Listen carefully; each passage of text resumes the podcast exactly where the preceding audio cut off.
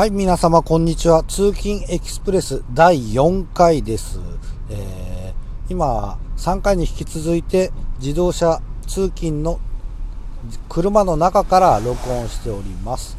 車の中ね、今、雨はだいぶ、えっ、と、外雨降ってたんですけど、傘差してる人と差してない人がいるんで、えーパラパラぐらいの様子ですね。えー今は7時18分。えー皆さん通勤通学の子もいるかしら。通勤で、えー駅や、あの職場に向かう人たちがすれ違うのが見えます。車通勤だとねこういう時いいですよね。あの安心感があるというかなんというかぎゅうぎゅう電車に揉まれて、あのーそういったストレスがないので、まあ、私特に今まであんまり電車通勤の経験が少ないもんで、あのーまあ、みんな好きな人いないと思いますけどぎゅうぎゅう電車はま大変ですもんね、あの特に今新コロナウイルスの影響でなるべく密閉空間に、え人とはいたくないなって思う心理が働くと思います。この間ね、あのーまあ、マラソンで、ウルトラマラソン、NHK でグレートレースという番組がありまして、そこで、あのーララムリって言ってましたけど、タラフマラ族かな？あと、タラフマラ族っていうのはメキシコのコッパーキャニオンっていう、まあ、山の奥地で住んでる人たち、まあ、それ、世界、走る、すごい長距離が得意な民族で、特にトレーニングしてるわけじゃないんですが、普段の生活の中で、えー長距離を、特に山の中を、えーと長い距離走ることに長けてる民族がいるんですがそのタラフマラ族と、えー一般のウルトラマラソンランナー、まあ、そういった人たちのレースを、あの放送してました。僕が、えー40歳過ぎた頃に一度ランニングしようと思ったきっかけが「ボーントゥーランという本を読んで、えー走り始めたんですけど、まあ、僕、えー私、疑い深いとこあるんですが、意外とすぐに影響されやすいタイプで、その本を読んで、お、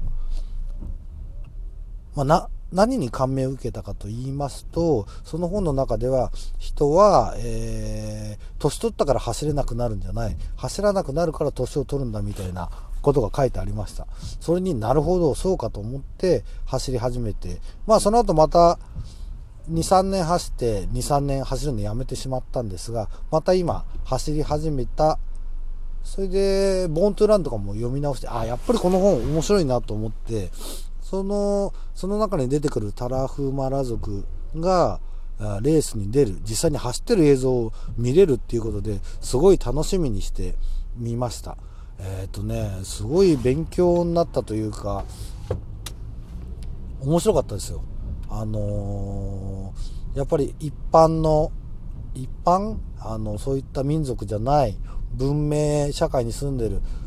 選手は、まあ、スニーカー、専用のスニーカー、専用の、えー水を供給するボトルからなんか、ストローみたいのでね、えー走りながら給水できるようになってるんですが、タラフマラ族、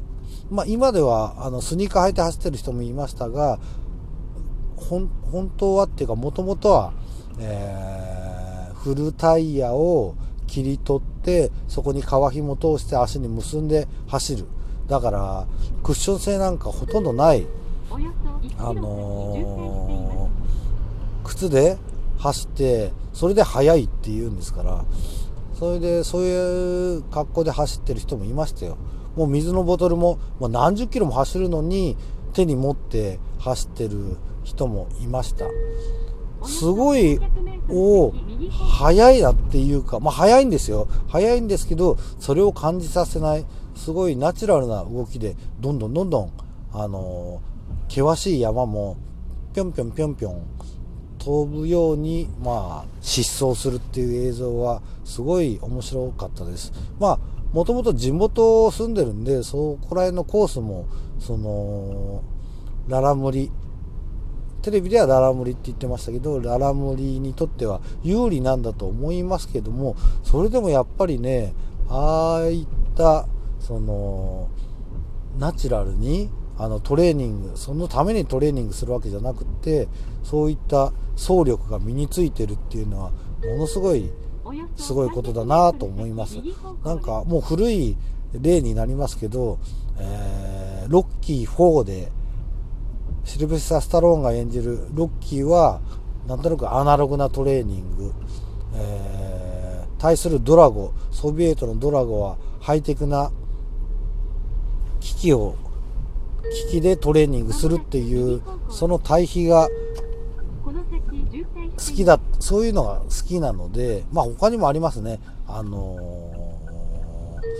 最近といってもかなり前の映画なんですがロッキー4よりは最近の映画では、えー、カンフーサッカーじゃなくてカンフーサッカー？カンフーサッカーでいいんだっけな、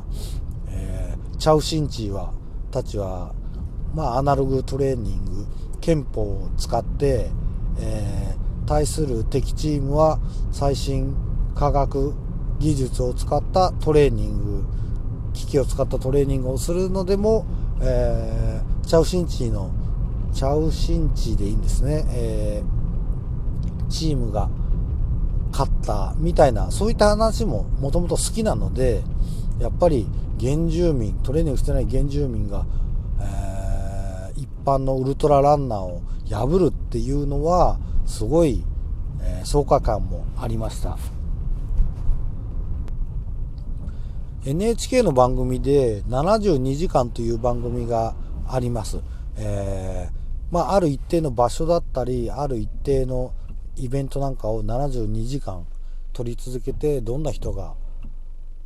そこに参加したり、訪れたりするのかなっていうのを、だらだらというかね、まあ、そういうのが逆にいいんですが、そういうのを流すえー、番組があるんですけどそれでも先日見たのは沖縄を72時間走り続けるレース、まあ、それは山の中とか走るわけではない普通の舗装された道路なんですがあれ確か300キロとか350キロとかそういった距離を走るレースをあの放送してました。その中に出てた、えー、結構年配の方が多いんですよ。年配の方多いんですよあの長距離の。あの走ってるランナーは、えー、昨日の東京マラソンの大迫選手みたいに、えー、若くてもう躍動感あふれるみたいんじゃない人が長距離走るのに挑戦してるんですね。それの中に出てた人が、まあ、その人は、えー、年取るとスピードはなかなか求められないので、なるべく距離を伸ばすようにっていう方に行くんだみたいなことを話してました。えー、また話は戻って NHK のグレートレースでも58歳の女性と旦那さんいくつだったのかな？結構同じぐらいの年配の方が、うん、そのグレートレースは何日間だっけな？40キロぐらい1日40キロぐらいの、えー、距離をまあそれは夜は走らないんですが5日間ぐらい。もうほんとボロボロになりながら乾燥してるのを見ると私も、まあ、スピードはさることながら、そういった長距離走れるようになりたいなっていう、えー、希望はあります。今んとこ、長い目で見てですよ、何年後にこのレースに出るとか、そういった目標は全くありませんが、長い距離、例えば100キロぐらいを走れるようになればいいなと思います。そういうのを見てると。でも辛い、辛いですもんね。あのー、苦しくなったら、まあ、昨日の私のランニングみたいに苦しくなったらやめるっていうのも、えー、私のランニングのその主義というかその辛いと走るの続かないんですよねやっぱり。だからなるべく辛くないペースでそれでもゆっくり走っててもどんどんどんどん気持ちが高揚してくるというか気持ちが良くなってくる。多分アドレナリンなのか何なのか、えー、分泌脳にされるんだと思いますがそういった気持ちになれるのが、あのー、心地よいので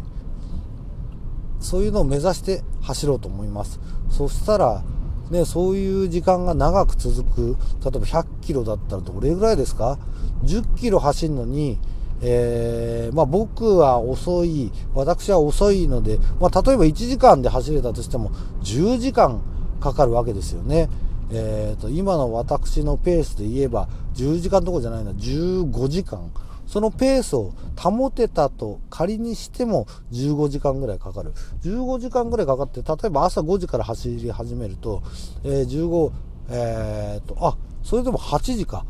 8時8時ってことはね夜の8時には走り終わるんでうん無理じゃないぞ時間的には無理じゃない。ただ体力的には全然まだ無理なんですが、それを目指して、え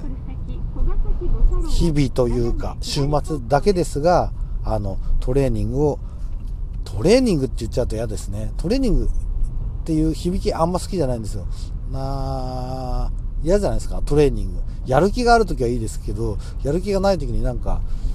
せかされてるみたいな感じが受けてしまうんで、えー、マイペースで、あの体力向上体力向上うん